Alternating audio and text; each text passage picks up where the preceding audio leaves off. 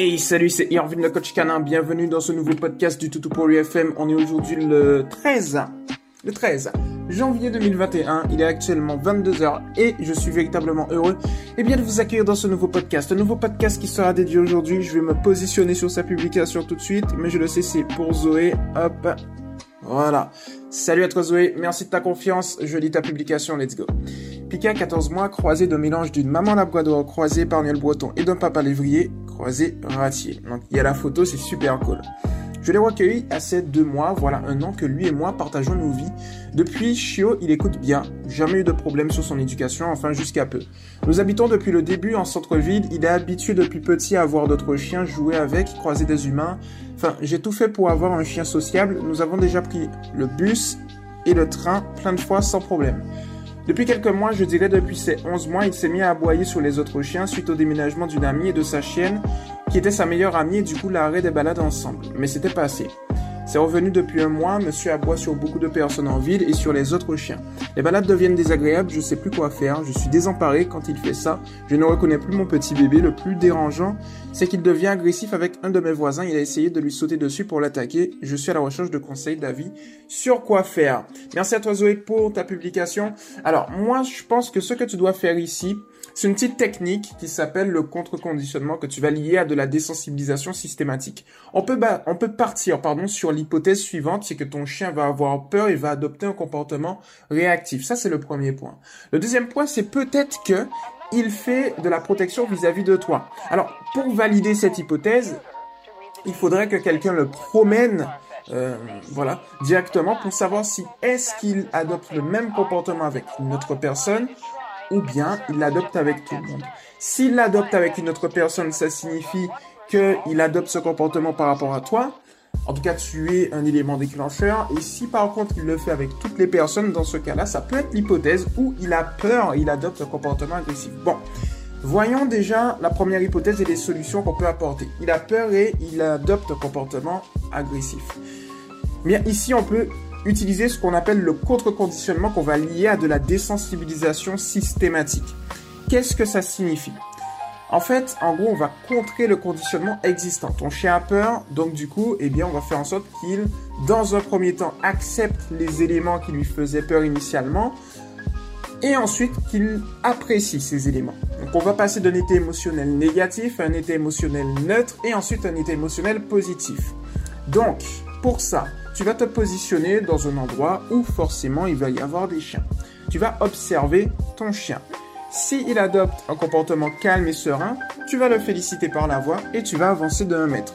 Si par contre tu vois qu'il commence un petit peu à stresser, mais que ça reste quand même assez acceptable, c'est-à-dire qu'il arrive à se calmer, eh bien dès qu'il est calme, tu vas le féliciter par la voix et lui donner une friandise, pourquoi pas, des caresses, et tu vas avancer d'un mètre. Si par contre tu vois que là, c'est beaucoup trop fort. Il aboie beaucoup trop. Il a peut-être, euh, voilà, les poils hérissés, les babines qui se retroussent, etc.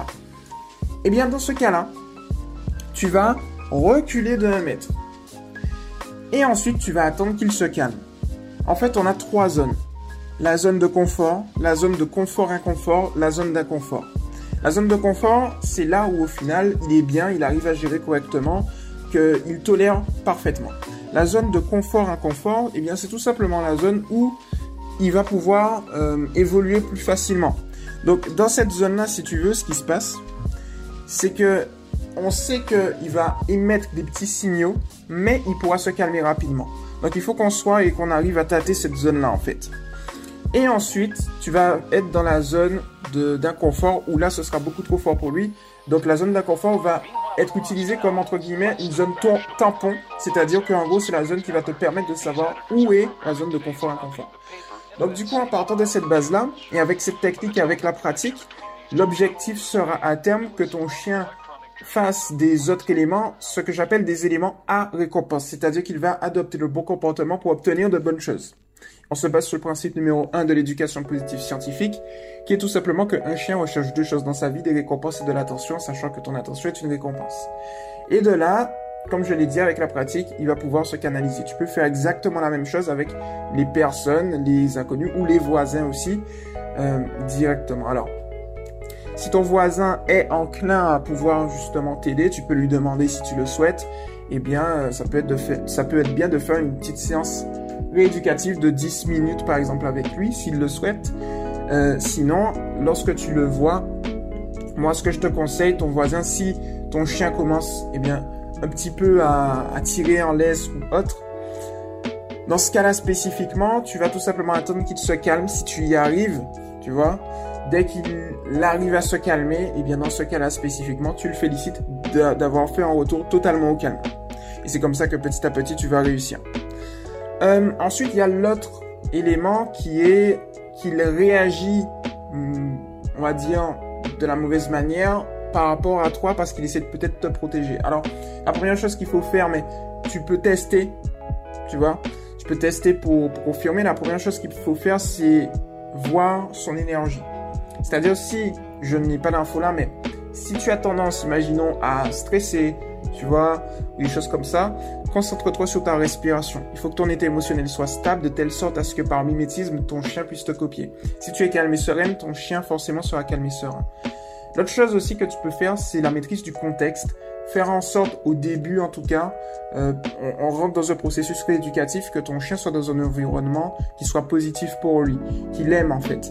Et si tu veux sur cette base-là, euh, moi, ce que je te conseille, c'est de trouver des endroits qui vont être faibles en stimulation au début. Parce qu'il peut y avoir des, des, des éléments qui, s'ils sont pris au cas par cas, ne vont pas faire réagir ton chien, mais si tu les combines ensemble, eh bien, ils peuvent fonctionner comme un catalyseur et faire réagir ton chien. Donc, du coup, c'est exactement ce que l'on va éviter, tu vois. Donc, du coup, c'est tous ces éléments-là. Pour la deuxième hypothèse, je te conseille de tester. Et puis ensuite, si tu vois que c'est effectivement ça, on peut euh, discuter de ce qu'on peut faire par rapport à ça parce que l'approche sera différente. En sachant que moi, je t'ai donné justement les deux hypothèses viables, mais l'hypothèse que je pense c'est la, est la plus est plus proche en fait de la réalité, c'est celle où ton chien va avoir peur et adopter ce comportement agressif, de réactivité. Il a dû faire en fait à un moment des liens de cause et effet qui ont induit ce comportement. Tu vois ce que je veux te dire? Mais la petite technique que je t'ai donnée là déjà ce sera plutôt bien. Ce que tu peux faire également c'est de généraliser ce que j'appelle le prélude éducatif assis, c'est-à-dire de lui demander de s'asseoir avant de lui donner quelque chose. Début, fin d'une promenade, caresse, euh, repas, un congénère qui arrive aussi. Si tu vois un congénère qui arrive au loin, ce que tu peux faire, c'est lui demander un assis et tu l'observes. Tu vois, alors tu peux aussi le lier à l'exercice que je t'ai donné. Et si il est toujours calme et serein, tu le félicites tranquillement et puis euh, tu avances de mètre tranquillement et tu lui demander un assis. Ça, c'est en mode optimisation. Mais déjà, juste cette technique, je pense que si tu la pratiques bien, elle va te donner de très très bons résultats. Donc voilà pour le coup Zoé, j'espère que ton podcast t'a plu à toutes celles et ceux qui m'ont écouté également. C'était Irvine le coach canin. Et je vous invite aussi à vous abonner à Toto pour lui TV, les liens sont dans la description. Sinon vous allez sur YouTube, Toto pour lui, tout ça, tout ça. Et puis, si vous n'êtes pas encore sous le mouvement Toto pour lui, c'est éducation positive pour les chiens officiels, le officiel entre crochets, du 6 Toto pour lui. C'était Irvine le coach canin et on se retrouve très rapidement dans un prochain podcast. Ciao.